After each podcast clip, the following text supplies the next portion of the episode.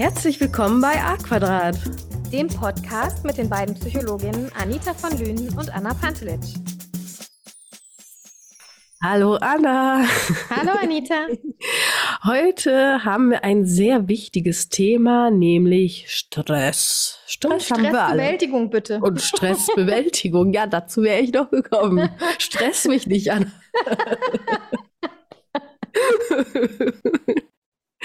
Natürlich Stress und Stressbewältigung, äh, sprich Entspannung nennt man das auch umgangssprachlich, beziehungsweise Umgang mit Stress. Ne?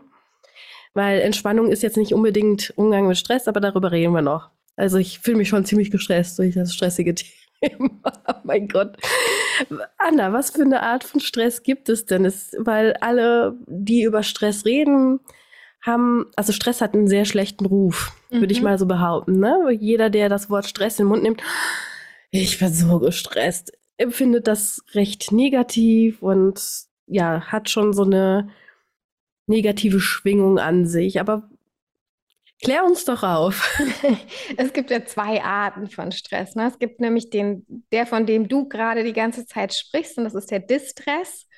Das ist also der negative Stress, der uns ähm, belastet, der Körperreaktionen verursacht, die uns nicht besonders gut tun auf Dauer. Und dann gibt es den sogenannten Eustress, das ist der positiv bewertete Stress. Der kann uns motivieren, der kann uns anspornen, was zu schaffen, ähm, ja, irgendwie überhaupt was auf die Beine zu stellen und tatsächlich dann am Ende auch ein Ergebnis zu haben. Oh, Anna, da höre ich jetzt meine Klienten im Hintergrund. Es gibt keinen positiven Stress, und eine Lüge. Was für eine blöde Behauptung. Es gibt keinen positiven Stress. Doch. Stress ist immer negativ. Nee, weil wir alle Herausforderungen brauchen in unserem Leben. Also wenn es tatsächlich nur so vor sich hin plätschert und keine Herausforderungen gibt, dann leiden wir an Unterforderung. Und Unterforderung ist genauso Stress wie Überforderung für unser System. Das ist lustig, das, heißt, das war wir heute Thema. Ein, ein, gutes Maß auch an, an gefordert werden, damit es uns gut geht, damit wir gesund sind. Das war heute Thema in meiner äh, Gruppe, die ich hatte. Äh, ne? Dass es nicht nur dieses Burnout gibt, sondern auch Boardout. Diesen Stress, wenn ich einfach keine Ziele habe, nicht weiß, wohin, nicht, ne, nicht diese, diese Produktivität, diesen Sinn, so fasse ich das mal zusammen, sondern also die waren teilweise der Meinung, nö, ich gehe nach Hause und gammel nur rum, wo ich schon ein, zwei Leute hatten, ja, ich habe aber drei, vier Monate rumgegammelt, habe Playstation gezockt, habe aber gemerkt, irgendwie erfüllt mich das nicht, bringt mich nicht weiter. Ja, ne?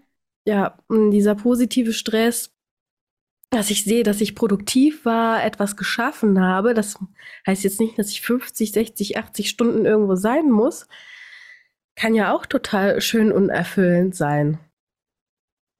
Absolut. Total wichtig. Total wichtig. Genau, sonst gibt es einen Bore-out. Hatte ich schon mal. Ach, Herr Jemini. Könnte ja. uns jetzt im Moment nicht passieren. Nein, jetzt nicht, jetzt nicht. Das war in meinem alten Leben, in meinem alten Beruf. Ich nenne jetzt keine Namen, aber auf jeden Fall war das eine Nische, wo in der Woche vielleicht ein, zwei Kunden kamen. Da war ich sehr schwer damit beschäftigt, zum fünften Mal das Regal sauber zu machen. Ja. Oder die das, Hinterstecke. Das kenne ich auch. Ich habe mal zu Zeiten meines Studiums gejobbt in einem Klamottenladen und ähm, dann wurde, ich, ich war da alleine immer in dem Laden, es war so ein kleines Lädchen.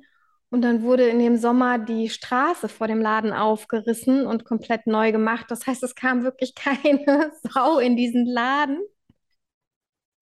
Und ich habe meine sieben Stunden Schichten da gearbeitet. Oh. Da hätte ich oh. tatsächlich auch einen Bore-out bekommen, wenn ich mir nicht Alternativen gesucht hätte. Und ich habe dann ähm, mir als positiven Stress gesetzt, jeden Tag ein komplettes Buch zu lesen äh, in Englisch, damit ich so ein bisschen meine Englischkenntnisse trainiere. Und das hat gut funktioniert. Sehr gut, sehr gut. Boah, krass. Oh, sieben Stunden. Ja, gut, hatte ich ja auch, aber Krass. Ja. Ja, ich, ich habe dann äh, mir andere Wege gesucht, nämlich einen anderen Beruf. Auch gut, genau.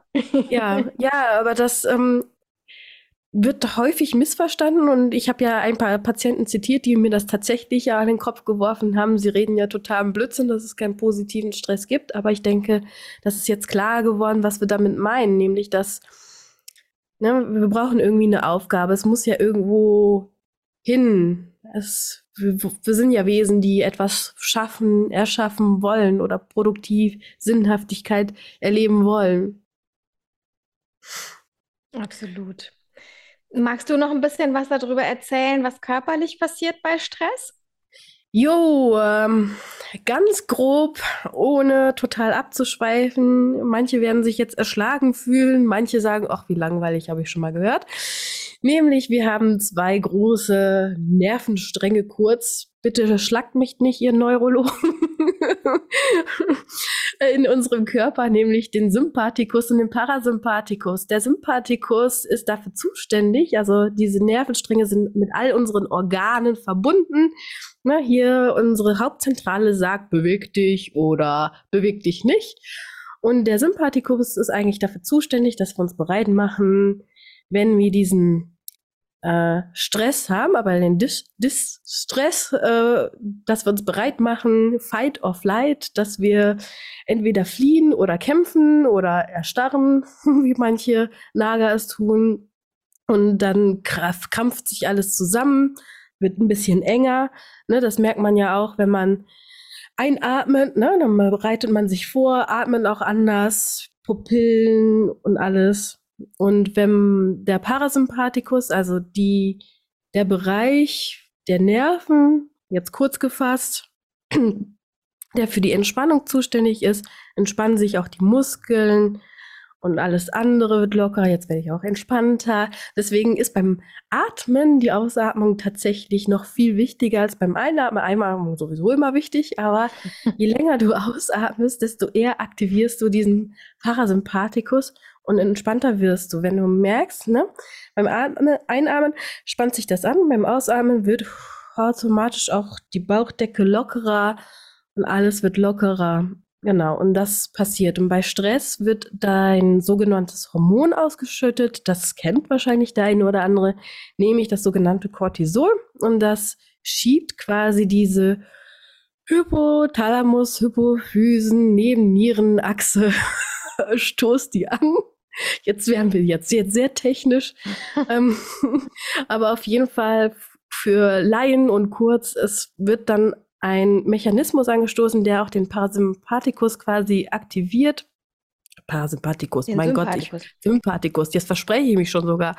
Ähm, genau, der dafür aktiviert, damit wir ja gewappneter sind für stressige Situationen und uns quasi schützen können und uns aufmerksamer gemacht. Also kurz gefasst, dieser ganze Prozess ist eigentlich dazu da, aufmerksamer zu sein, konzentrierter zu sein, Sachen eher wahrzunehmen, die man sonst nicht wahrnimmt. Nicht, dass man, wenn man entspannt ist, gar nichts wahrnimmt, aber auf jeden Fall ist man auf gewisse Dinge fokussiert, die einen ja gefährlich werden könnten.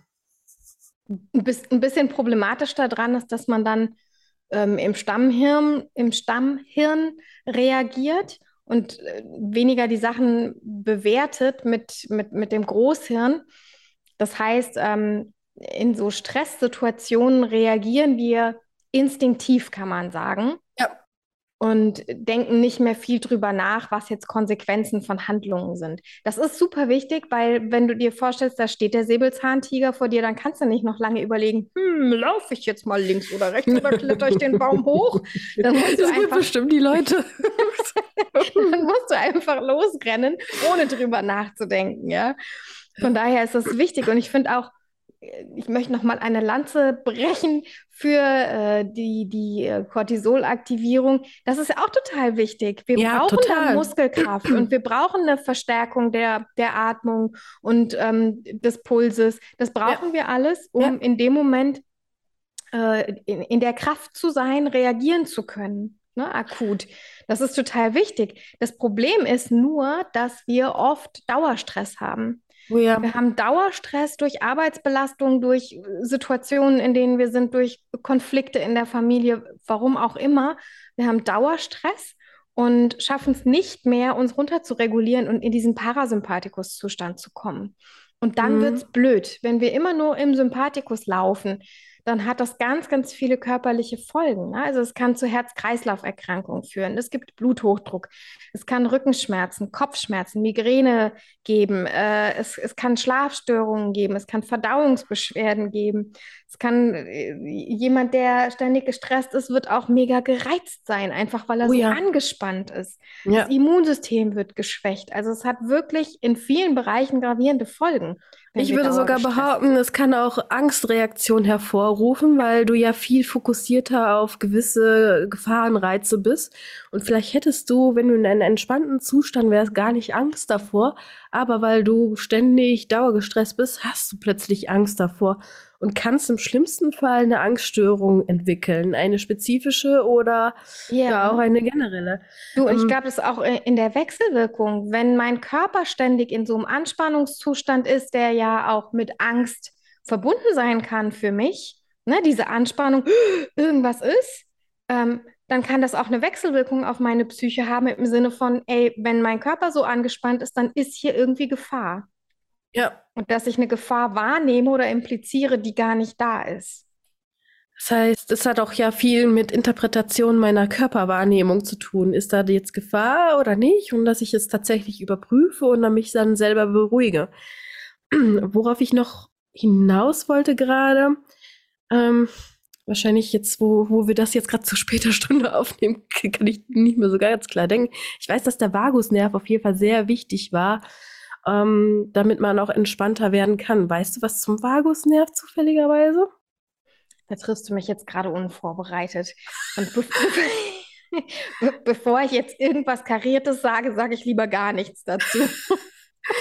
Okay, Leute, recherchiert den Vagusnerv. Ich setze noch einen Link rein. Ich weiß nur, dass er für den Parasympathikus eine ähm, Bedeutung hat und auch der, das habe ich mir gemerkt, der zwölfte Nerv ist noch besonderer, weil der auch noch zusätzlich die Entspannung hervorrufen kann. Und das, was auch Anna sagte, ja, der präfrontale Kortex, der für ja dieses Abwägen, für dieses Entscheidungsabwägen ist, ist dann ausgeschaltet in dem Moment. Das sogenannte Reptilienhirn, also halt dieses Stammhirn ist wirklich aktiver. Und wie du schon sagtest, wir sind dann halt fixierter auf diese Sachen dann. Und ich, ich frage mich, warum wir ständig in diesem Dauerstress sind. Eigentlich müssen wir es nicht sein. Eigentlich sind wir ja ziemlich sicher, würde ich mal behaupten. Klar gibt's jetzt unsichere Zeiten, will ich ja jetzt gar nicht abstreiten, aber im Großen und Ganzen, um zu überleben, haben wir jetzt erstmal gerade die Sachen gedeckt und man könnte zunächst erstmal entspannter sein, theoretisch. Ja, es gibt, da gibt es verschiedene Hypothesen dazu. Also was ich ganz interessant fand, ähm, äh, ist, ist die Idee, dass wir gestresst sind durch eine Belastung zum Beispiel am Arbeitsplatz oder durch eine Reizüberflutung und dass wir gar nicht mehr die Option haben, diesen Stress körperlich abzubauen, weil wir eben selten in die Verlegenheit kommen, dann tatsächlich loszusprinten und vor dem Säbelzahntiger wegzurennen. Verstehe, Das heißt, diese, diese Anspannung, die sich in uns aufbaut durch die ähm, Belastung, die wird nicht wieder abgebaut, die wird nicht wieder reduziert. Und dann Mhm. kommt immer noch was und noch was und noch was und noch was drauf. Und problematisch ist, dass dieses, das mal wieder zu senken, indem man das komplett ausagiert und dann in so ein Stückchen eine Erschöpfung kommt und dann in eine Erholung kommt, das passiert selten. Ich glaube, das ist auch ein Grund, warum es vielen Leuten so gut tut, sich im Sportstudio so Ja, ja. auszupowern. Auf jeden Fall. Das ist nämlich genau dieser Mechanismus, mal so wirklich an die Grenzen oder über die Grenzen zu gehen, in die körperliche Belastung, mal alles rauszulassen, um dann in eine Erschöpfung und äh, ähm, dann in eine Entspannung wieder gehen zu können. Ja, auch die fehlende körperliche Bewegung, die es auch heutzutage in manchen Berufen gibt, ne? Und manche gehen halt nicht zum Sport danach, sondern setzen sich zu Hause eigentlich wieder hin. Wie du sagst, dann Oft vor dem. Fernseher, ne? Ja. Das sind dann sogenannte äh, Low-Effort-Activities, nennt man die. Also das heißt, Aktivitäten zum Entspannen machen, die nicht besonders anstrengend sind, die aber auch nicht wirklich Entspannung bringen. Weil wenn ich mich nur vor den, vor die Glotze haue ähm, oder vor mein Smartphone, dann kostet mich das zwar nicht so wahnsinnig viel Kraft in dem Moment, es bringt aber auch keine wirkliche Entspannung. Warum bringt es keine wirkliche Entspannung? Weil du eben genau das nicht machst. Du ähm, wechselst nicht zwischen, zwischen Entspannung und Anspannungsmechanismen. Du baust diese körperliche Spannung damit nicht ab. Das ist nur wie so ein auf Halde fahren. Aber du gehst nicht in so einen Peak, um dann in die Erholung gehen zu können. Das heißt, es ist äh, schon wichtig, um zu entspannen, in die körperliche Arbeit zu gehen.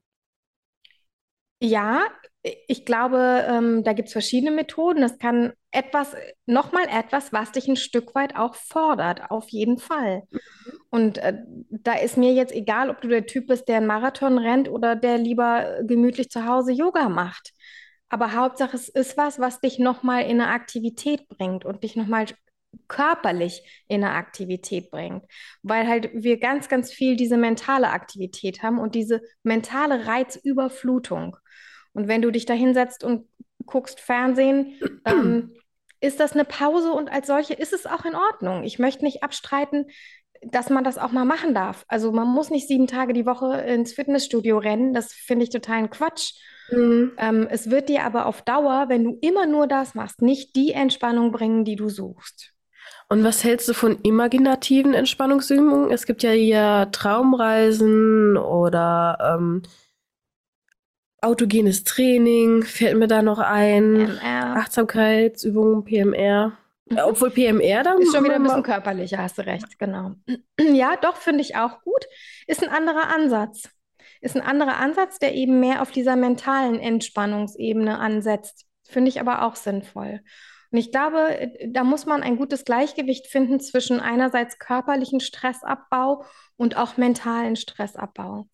Und was auch ganz, ganz, ganz entscheidend ist, ob wir etwas als Distress oder Eustress empfinden, ist, wie wir es bewerten. Mm, das heißt, auf jeden Fall. Wenn ich immer nur sage, boah, auf der Arbeit, das ist alles nur fürchterlich und grottig und anstrengend und ich habe da überhaupt keinen Bock drauf und ich bin da nur gestresst und genervt, dann bin ich das auch. Wenn ich sage, oh, ich gucke heute mal, was habe ich denn heute alles geschafft? Boah, ich kann hinter all die Punkte einen Haken machen. Ja, gut, da liegt auch noch ein Zettel, wo noch Sachen draufstehen. Aber ich habe heute auch echt was äh, gerissen auf der Arbeit. Ich habe echt was geleistet. Ich habe was mhm. abgearbeitet. Dann ist es eine ganz andere Bewertung und es ist für mein Empfinden, macht es was ganz anderes mit mir. Auf jeden Fall. Und da finde ich es auch wichtig, auch kleine Sachen aufzulisten, weil was mir immer wieder begegnet ist, oh, mir ist doch nichts Tolles passiert heute. Ich so, äh, ja, doch. Äh, sie haben was Schönes gegessen oder so in einem Restaurant. Ja, das ist doch nichts Besonderes. Also das, pff, ja, das wird so abgetan. Ja. Zum Beispiel, jetzt, wenn ich jetzt in Richtung Dankbarkeit gehe, aber auch wenn man To-Do hat, können auch Kleinigkeiten, keine Ahnung, ich habe meinen Schreibtisch geordnet, auch ein Erfolg sein. Aber es tun die Leute so ab, so, das ist ja nix. Ja. Also jetzt haben wir schon so ein paar Sachen aufgezählt, die man machen kann, um, um Stress zu reduzieren oder Stress wieder abzubauen. Ne? Andere, andere Bewertungen, Sport machen, Entspannungsübungen machen. Ähm, fällt dir noch was anderes ein? Was empfiehlst du noch Leuten, um Stress abzubauen? Ah, das ist sehr von dem Menschen abhängig, der vor mir sitzt. also ich bin kein Fan von generalisierten Ratschlägen. Mhm. Ich halte mich auch auf, also ich versuche mich zumindest nicht dahin reißen zu lassen, Ratschläge zu erteilen, auch wenn Leute das gerne haben möchten und ich mich manchmal verführen lasse. Aber ja, mein, mein Tipp, kein Ratschlag, Tipp, einfach verschiedene Verfahren ausprobieren. Ja. Einfach sich eine Liste nehmen, meinetwegen, oder auch keine Liste, sich zum Beispiel ein, zwei Dinge vornehmen und wenn das nicht klappt, dann das nächste. Aber zumindest sich die Offenheit zu bewahren, dass es funktionieren könnte und nicht schon da dran zu gehen, äh, das wird ja eh nicht funktionieren, das ist nichts für mich, sondern offen da dran zu gehen. So, okay, mal sehen, wohin es mich bringt. Wenn es mich nicht dahin bringt, wo ich sein möchte, kann es sein, dass du es nicht regelmäßig angewandt hast, weil viele Entspannungsverfahren erfordern, dass man eine Regelmäßigkeit da reinbringt.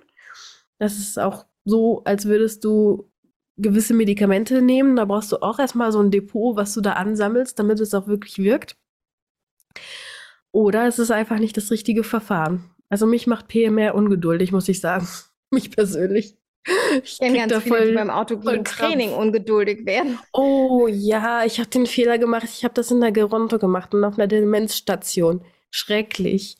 Haben sie und es ist vorbei. angefangen zu ich, ich muss pipi. Ich möchte noch eine Idee ähm, verschenken, die ich heute gelesen habe in der Vorbereitung auf das Thema und die ich so nett fand. Summen. Jetzt, jetzt wird sich vielleicht der eine oder andere fragen, wie Summen? Was soll denn Summen äh, mir bringen? Also mhm. Summen, die durch die Vibration ist es tatsächlich so, dass ähm, der Blutdruck nachweislich gesenkt wird, wenn wir summen dass Oxytocin ausgeschüttet wird, also das Bindungshormon, dass Glückshormone freigesetzt werden. Spannend. Total spannend. Und auch das Schmerzempfinden zum Beispiel wird herabgesetzt durch diese Vibration. Und jetzt endlich verstehe ich, warum meine Gesangslehrerin vor ein paar Jahren immer schon gesagt hat, äh, dass ich mehr summen soll, weil das so gut ist. Und das hat sie mir auch kürzlich gesagt, als ich eine Entzündung in den Nebenhöhlen hatte, hat sie mir gesagt, wie ich da reinsummen soll und das war wirklich hilfreich. Also ich finde, das ist ein toller, äh, ein toller Vorschlag, das mal auszuprobieren, in einer Stresssituation zu summen. Das ist ein toller Tipp. Was ich noch gehört habe, es gibt auch Klopftechniken, die auch nicht viele Leute kennen. Ne? Man hat ja diese üblichen Sachen auf Kopf, aber Kopf, weil diese eigenen Berührungen ja auch was Beruhigendes hat und auch ähnliche Hormone ausschüttet, die du gerade aufgelistet hast, ne? um sich selber zu beruhigen. Normalerweise hat das die Mama früher gemacht oder die Familie, aber man kann es sich auch selber machen. Und dieses Klopfen an bestimmten Stellen kann auch helfen, je nachdem, was man braucht. Ja, da gibt es gibt's einen Herren, der heißt Michael Bohne, der hat da ganz viel ähm, Infos dazu. Das ist ganz spannend, diese Klopftechniken. Ist es auch. Oder halt generell sich zu berühren. Das muss ja nicht klopfen sein, sondern einfach eine Berührung zu machen. Wir machen es intuitiv, wenn wir uns unsicher fühlen oder auch gestresst fühlen, wenn wir nicht weiter wissen. Ne? Dieses sich in den Haaren zu fassen, das ist ja diese Art von ich beruhige mich, Berührung mhm. oder hierhin. Ne? Das ist ja schon geht in die Richtung. Wir machen das schon ganz intuitiv. Also kann man dieses Intuitive ja auch versuchen, bewusst zu nutzen. Und mein erster Impuls ist immer, wenn Leute zu mir kommen, die gestresst sind, ist, dass man über die Atmung gibt. Also das Einfachste, was du überall benutzen kannst, zu jeder Zeit, ist deine Atmung. Ja. Ja, und das weißt du als Sängerin auch. Das weißt du als Sängerin auch? Ja, lang ist her. du hast mich verraten. Habe ja. ich dich jetzt gestresst damit? Du hast mich total gestresst. Nein. ähm, nee, auf jeden Fall die Atmung, egal wo du bist, ob an einer Bushaltestelle, auf der Toilette, ähm, auf der Arbeit, im Garten, zu Hause, sonst wo. Mit der Atmung kann man auf jeden Fall schon mal viel bewirken. Vor allem, in akuten Stresssituationen. Also wenn dich jemand gerade mit irgendwas konfrontiert und du hast einen akuten Konflikt, um diesen Konflikt nicht ausarten zu lassen, hilft tatsächlich auch diese Atmung, je nachdem, welche Atemtechnik du benutzt, um dich zu regulieren, damit es nicht noch mehr hochkocht. Aber da gehen wir gerade in ein anderes Thema rein. Das ist jetzt nur Stress und Entspannung. Dann würde ich doch mal sagen, Anita, wenn du ansonsten äh, nichts mehr hast, was du noch gerne mitgeben möchtest? Ja, mh, mm,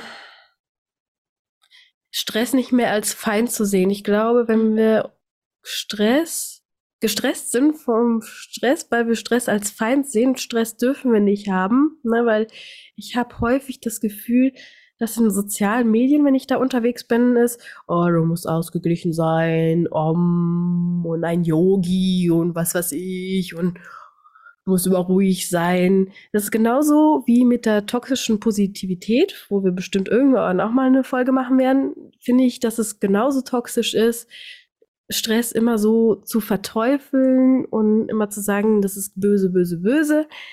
Weil ich glaube, wenn wir eher Stress als ein Freund sehen, der genauso wie alle anderen Emotionen uns auf etwas Bestimmtes aufmerksam machen will, ob es stimmt oder nicht stimmt, und ihn als Freund wahrnehmen, dann sind wir weniger gestresst, würde ich behaupten. Also Stress ist immer noch da, aber man hat eine andere Perspektive auf die mhm. Sache.